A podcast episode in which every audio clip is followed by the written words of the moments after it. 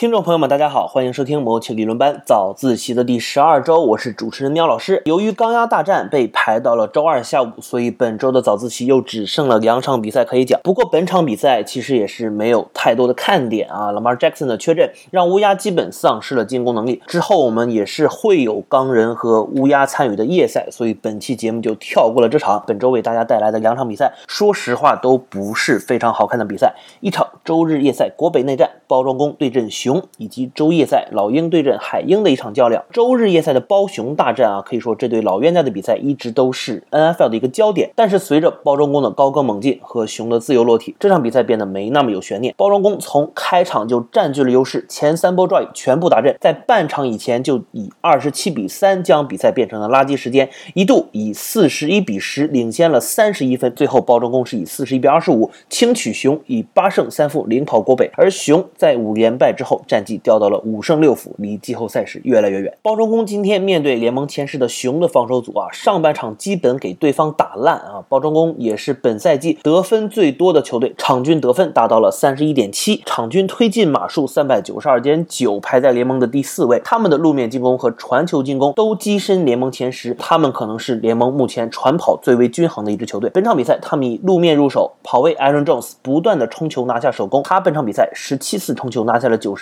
包装工全队三十九次冲球拿下了一百八十二码一个打阵，而且他们的控球时间达到了将近三十八分钟，比熊队要多出了十五分钟，就是一节的差距。我们之前说过，包装工的进攻啊，主要靠他们的一个三叉戟啊，传跑接 Aaron Rodgers、Aaron Jones 和 Devonte Adams，而这三个人基本上每场比赛的发挥都比较稳定。四分卫啊，龙哥今天表现仍然是非常的高效，在球队今天以路面为主的情况下啊，他只有二十九次传球，但是有二十一次命中，拿下二百一十一码的同时，拿下了。四次达阵啊，四分位评分一百三十二点三啊！大家也知道，理论班各位老师在休赛期给龙哥黑的非常惨。之前几个赛季，龙哥确实表现的是中规中矩，或者按照他的水平来说，叫做表现不佳啊。但是这个赛季他的表现绝对是 MVP 级别的，联盟前十的传球命中率和传球码数啊，联盟最多的传球达阵数三十三个，联盟最高的四分位评分一百一十七点六。那么在 Russell Wilson 最近不断拉胯之后，MVP 的争夺已经变成了 Mahomes、Wilson 和龙哥的三选。一，而我认为，无论是从数据效率还是从战绩上来看，那么 Holmes 和龙哥都要领先于 Wilson。那么这两个人可以说是不相上下。但是酋长的战绩很可能让马 Holmes 夺下他职业生涯第二个 MVP 奖杯。虽然有可能和 MVP 无缘，但是 Aaron Rodgers 今年同样打出来了 MVP 级别的数据，而且可以说他今年的数据不亚于他任何一个 MVP 的赛季。他本赛季的传球命中率达到了生涯的新高啊，百分之六十八点五，传球评分生涯第二高，超过了他夺得 MVP 的二二零。一四赛季，目前他三十三个传球达阵，已经排在他职业生涯的第五多，而他还有五场比赛要打。按照目前场均三个达阵的一个速率，他很可能要超过啊二零一一年 MVP 赛季的四十五个达阵。Rogers 今年的表现是无可挑剔的，考虑到他的外接手阵容除了 Adams 以外都天赋有限，今年他的表现显得更加的抢眼。那么我在休赛期的节目中说过啊，今年最能改变国联的一个选秀就是包装工，今年在首轮选中了四分卫 Jordan Love。那么我当当时的观点是，包装工这个选择是无比糟糕的啊！可以给龙哥添加一个二号外接手，给 Adams 减轻压力。包装工正是需要补强冲冠的时候，但是他们却选择了一个未来的接班人。但是我也说过，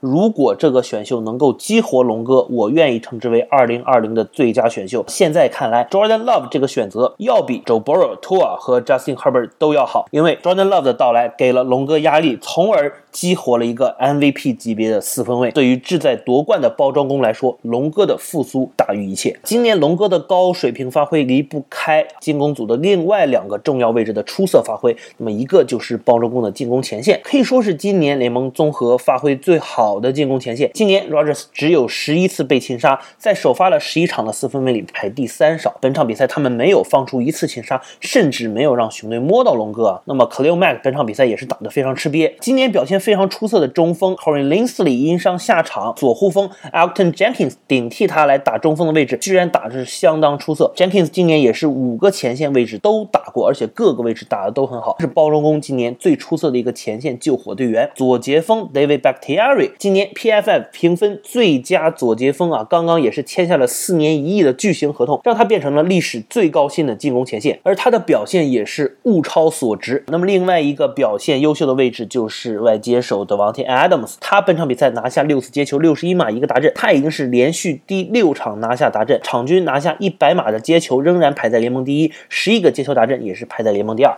那么除此之外，包括刚刚复出的 Alan Lazard 啊，金端锋 Robert Tanyan，本场比赛都表现的是相当出色，都各自拿下了达阵。包装工的防守组本场比赛也是相当出色啊，前三节只让熊得到了十分，而且造成了对手三次失误。安全卫 Darnell Savage 今天一个人拿下了两次超节，两名脚卫 Jair Alexander 自不必多说，他是今年表现最好的脚卫之一。Kevin King 今天拿下了三次破坏传球，在冲传的方面，史密斯兄弟再次发威啊！The Darius Smith 跟 Preston Smith 他们两个人各自拿下一次擒杀和多次撞击四分卫。在第二节的时候，正是 The Darius 的一个擒杀造成了 Trubisky 掉球，Preston 捡起吊球完成了达阵，史密斯兄弟的连线让比赛彻底失去了悬念。包装工从进攻到防守是完全统治了这场比赛，唯一的不足可能是被联盟倒数第一路面进攻的熊队冲出了一百二十一码，均码达到了七点六。如果去掉 Montgomery 的那个五十七码冲球，均码仍然是接近五的。包装工今年面对路面大队是尤其吃力，败北的三场比赛几乎都是被对方跑死。他们每次冲球放出四点七码，排在联盟的倒数十名，和酋长的水平大概是差不多的。那么这可能是包装工唯一的弱点。到了季后赛，这一点很可能会被对手抓着打。包装工接下来的赛程可以说是相当的简单，只有泰坦一支球队是在百分之五十以上的胜率。老鹰、雄狮、黑豹和熊对他们应该都构不成什么威胁。那么他们很有可能能拿到十三胜三负，或者是十二胜四负的一个战绩。今年争夺国联冠军呢，应该会是包装工、圣徒和海鹰三选一。海鹰呢还有两场国西内战要打，而其中又有公羊这样的海鹰苦主。圣徒现在领先包装工一场，但是他们第十四周会对上酋长。如果圣徒败北，包装工很可能依靠 tie break 的优势啊，压过圣徒，拿到国联头名和首轮轮空，因为他们在第三周击败了圣徒一次。但是如果是海鹰全胜，海鹰则有可能依靠赛程的强度压过包装工。如果这三支球队最后都是十三胜三负，假设包装工、海鹰全胜，而圣徒输给酋长的情况，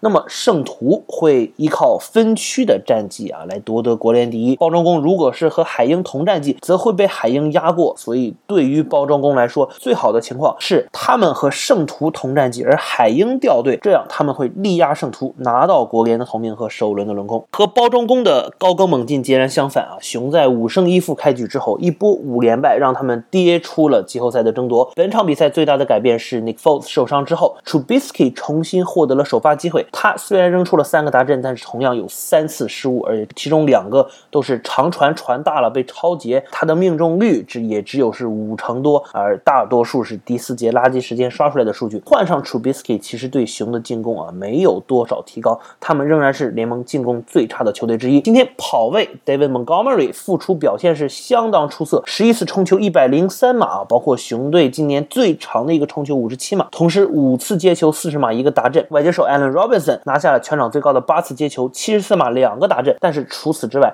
熊的进攻可以说是乏善可陈。我觉得 Allen Robinson 如果再留在熊队，实在是浪费他的天赋啊！很可能这个休赛期他要转投其他队伍，那么他将会成为今年自由市场最大的一条大鱼。他个人留在熊的愿望应该比较低，因为续约的事情也和管理层闹的是非常不愉快。熊今年休赛期应该会有相当大的变化，球队的进攻组是需要完全重建。Trubisky 已经证明了自己的能力，并不足以作为球队的首发四分卫。那么 Mahomes 和 Watson 本周是双双成正式啊成为 NFL 历史传球评分最高的两名四分卫，也更加体现了熊当年榜眼选中 Trubisky 的选择相当愚蠢。Nick Foles 相信也不会作为球队的一个未来选项，但是他还有两年的合同，可能会让熊选择勉强留下他或者尝试交易。考虑到明年他的合同是保障合同，熊应当会选择留下他。Trubisky 明年有一个球队选项啊，但是熊是否会留他一年观察也非常值得关注。但是个人之见，熊最好的出路是明年承认错误，放走 Trubisky，留下 Nick Foles，并且选择一位新的四分卫来接班。Nick Foles 可以作为像海豚大胡子 Ryan Fitzpatrick 的一个角色，担任一个带领并教导新人的角色。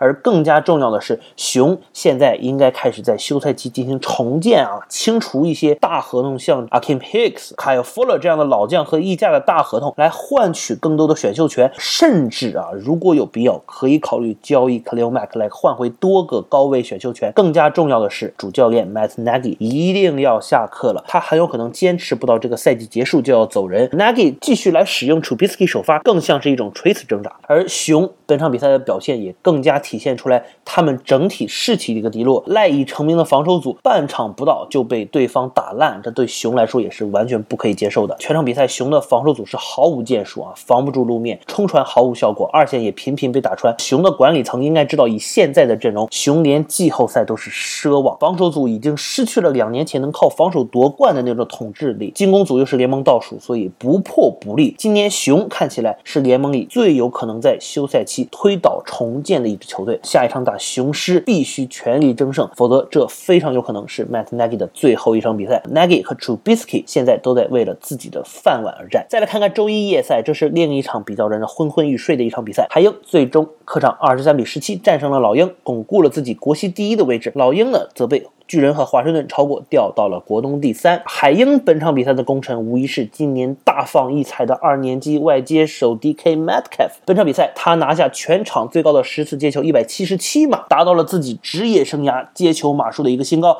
那么他也是荣登联盟接球榜第一名。在老鹰头号角卫 Darius Slay 全场盯防的情况下，他第一节就把 Slay 打到心态。崩了啊！爆炸！全场比赛是无数次让斯雷成为背景板。斯雷也是本赛季又一位被 DK 打爆了的知名角卫。本赛季 DK Metcalf 已经打爆了包括 Stephen Gilmore、Xavier Howard、Trey White、Patrick Peterson 以及 Darius Slay 等多名联盟顶级角卫。他可以说是海鹰今年战绩彪炳的最重要因素之一。他也很有可能在不久的将来坐稳联盟第一外接手的宝座，甚至有可能成为堪比威震天一。样统治级大外接。本场比赛四分卫 Russell Wilson 在之前四场三败的时候表现相当挣扎，一度即将掉出本赛季 MVP 争夺战。但是在最近的两场比赛中，他没有一次失误，也率领海鹰拿到了两连胜。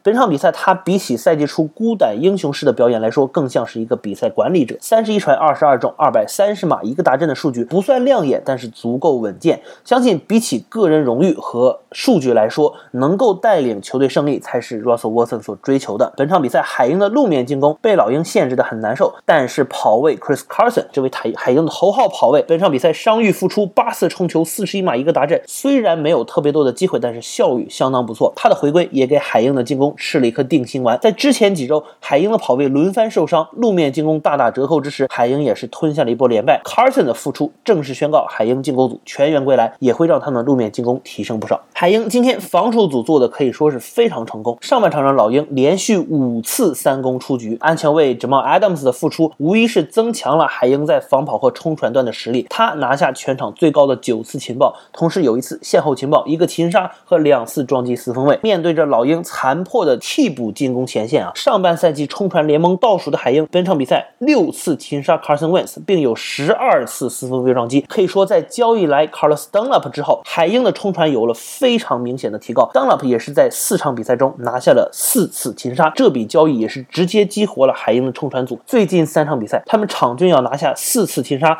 排在同期的联盟第一。海鹰的这场胜利可以说是至关重要。在公羊、红雀本周全部落败之后，海鹰再次。回到了国西的第一名，而且接下来三场比赛分别对阵纽约两费和华盛顿，可以预见三连胜正在向他们招手。那么第十六周面对公羊，则是至关重要的一场比赛。如果能够获胜，他们应该至少会拿到一个国联第二的位置。能不能拿到国联头名，则完全取决于圣徒在接下来的比赛中能不能输两场。但是如果公羊可以双杀红雀，并且战胜海鹰，海鹰则会掉到分区第二，以第五的位置去打国东的头名。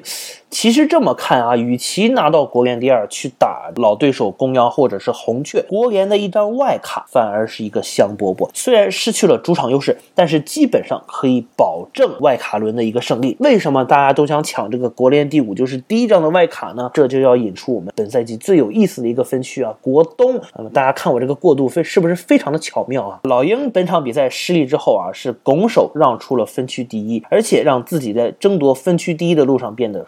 十分的艰难。那么老鹰的基本盘，他们的防守组是联盟前十的一个水平，尤其是防守前线天团，包括我们熟知的这个 Fletcher Cox 啊、Brandon Graham、Derek Barrett、Javon Hargrave，就是四个人。本场比赛他们基本扼杀了海鹰的路面进攻，海鹰三十次冲球只有七十六码，均码只有二点五。老鹰全队送出了十一次线后情报，七次撞击四分卫，拿到两个擒杀。如果不是 Wilson 善于逃脱，这个数字肯定会更高。那么老鹰的防守前线整场比赛带给海鹰相当大的压压力。海鹰的三档进攻，本场比赛只有百分之二十的成功率，四档进攻打了两次，全部失败。首节在海鹰有大量控球权的情况下，老鹰还是零封海鹰。可以说，老鹰的防守组虽然今天二线 Darius Slay 被 DK 完爆，但是他们还是展现出来了相当强硬的风格。但是老鹰的问题呢？啊，不用说，大家也知道，进攻。老鹰的进攻今年可以说是菜的抠脚，已经落到了联盟倒数五名的一个位置。最近三场比赛都只得到十七分，那么老鹰也是怒吞了一波三连败。主要的原因呢？啊，那么其中一个就是老生常谈了啊，伤病。老鹰的进攻前线。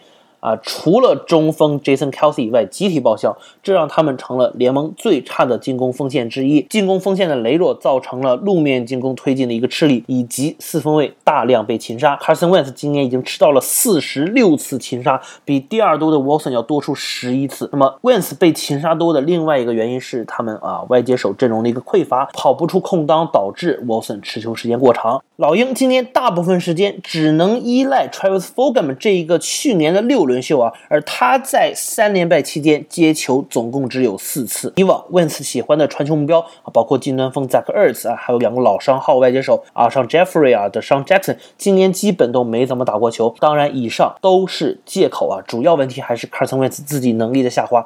今年他打球是完全失去了以往的节奏和灵气，我怀疑他是被擒杀太多，脑子撞坏了。他的传球显得相当犹豫，传球选择很差，而且精准度非常低。本场比赛他又扔出了一个莫名其妙的超节，直接把球在端区送给了对手。他本赛季十五次被超节，联盟最多，百分之五十八的传球命中率，联盟第二低，七十三点四的四分卫评分，联盟第三低。老鹰现在面临着一个相当难的境地。Wentz 本赛季打成这样。是不是应应该放弃他，转而培养今年的新秀 Jalen Hurts？然而，Jalen Hurts 这场几场比赛打了比以前更多的档数，但是对球队的贡献仍然相当于没有。那么，是不是要再给 Wentz 一年的机会？这个选择可以说是相当的艰难。老鹰在三连败之后，目前落后巨人和华盛顿半场啊，排在分区第三。虽然他们仍旧有一定的实力，但是我认为他们是四支球队中最不太可能拿到分区冠军的。他们接下来要打包装工、圣徒、红雀，以他们目前的状态。大有可可能再吞下一波三连败，这就是一波六连败。虽然他们最后两场要打牛仔和华盛顿，但是一支六连败士气低落的球队，怎么能够确保这两场能够绝地反击呢？以 Carson Wentz 的状态，可能到了最后两场完全复苏吗？我在赛季前瞻中就说过，老鹰的赛程是我不看好他们的原因。事实证明，他们这波赛程简直就是致命性的。老鹰他们的最好战绩，我认为也就能拿到五胜。但是如果最后两场能够获胜，他们的确是有机会以半场。的优势拿拿下。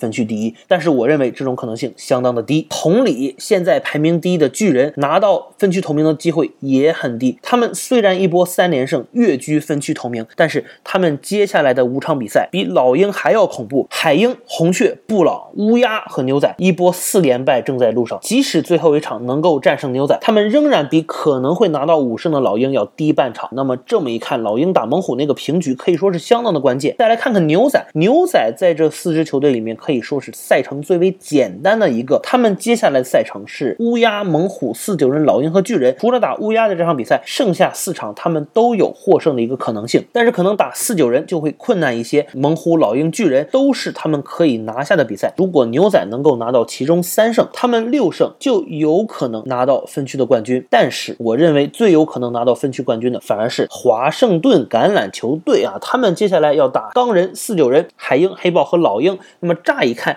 赛程相当艰难，但是四九人、黑豹、老鹰三支球队，他们都有获胜的希望。他们只要在其中拿到两胜，就可以达到一个魔法数字啊，magic number 就是六。今年国东很可能出一个六胜的分区冠军，而且最有利于华盛顿的是，他们双杀了牛仔，对牛仔有 tiebreaker。就算牛仔在接下来的五场比赛里拿到三胜，达到六胜，华盛顿只要拿到六胜，他们就可以击败牛仔，获得国东冠军。除非牛仔接下来五场四。四胜，但是大家用脚趾头想想也知道不太可能啊。华盛顿已经拿下了两连胜，而且他们在之前的两场比赛也是输的非常可惜啊，打巨人和雄狮都只输了三分。在老将四分卫 Alex Smith 接任首发之后，华盛顿的传球进攻有不小的提升。外接手 Terry McLaurin 连续几场比赛打的是相当有统治力，他们的路面进攻这两场比赛也是非常的高效。跑位啊，Tony Gibson 打的是相当不错，而且主教练 Ron Rivera 带领的这支防守组联盟第六少的失分，第四少的丢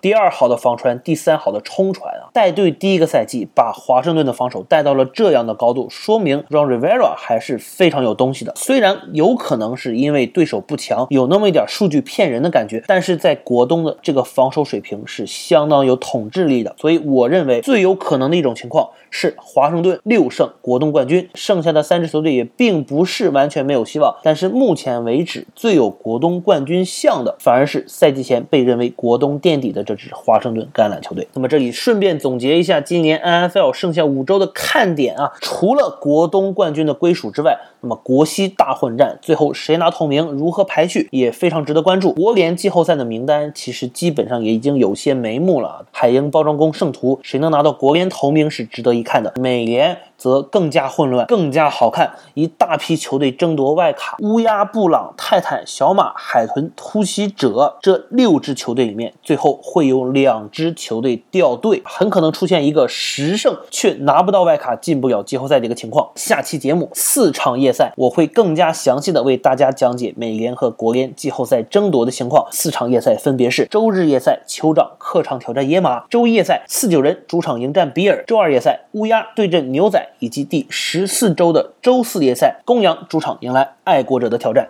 下期节目我们不见不散。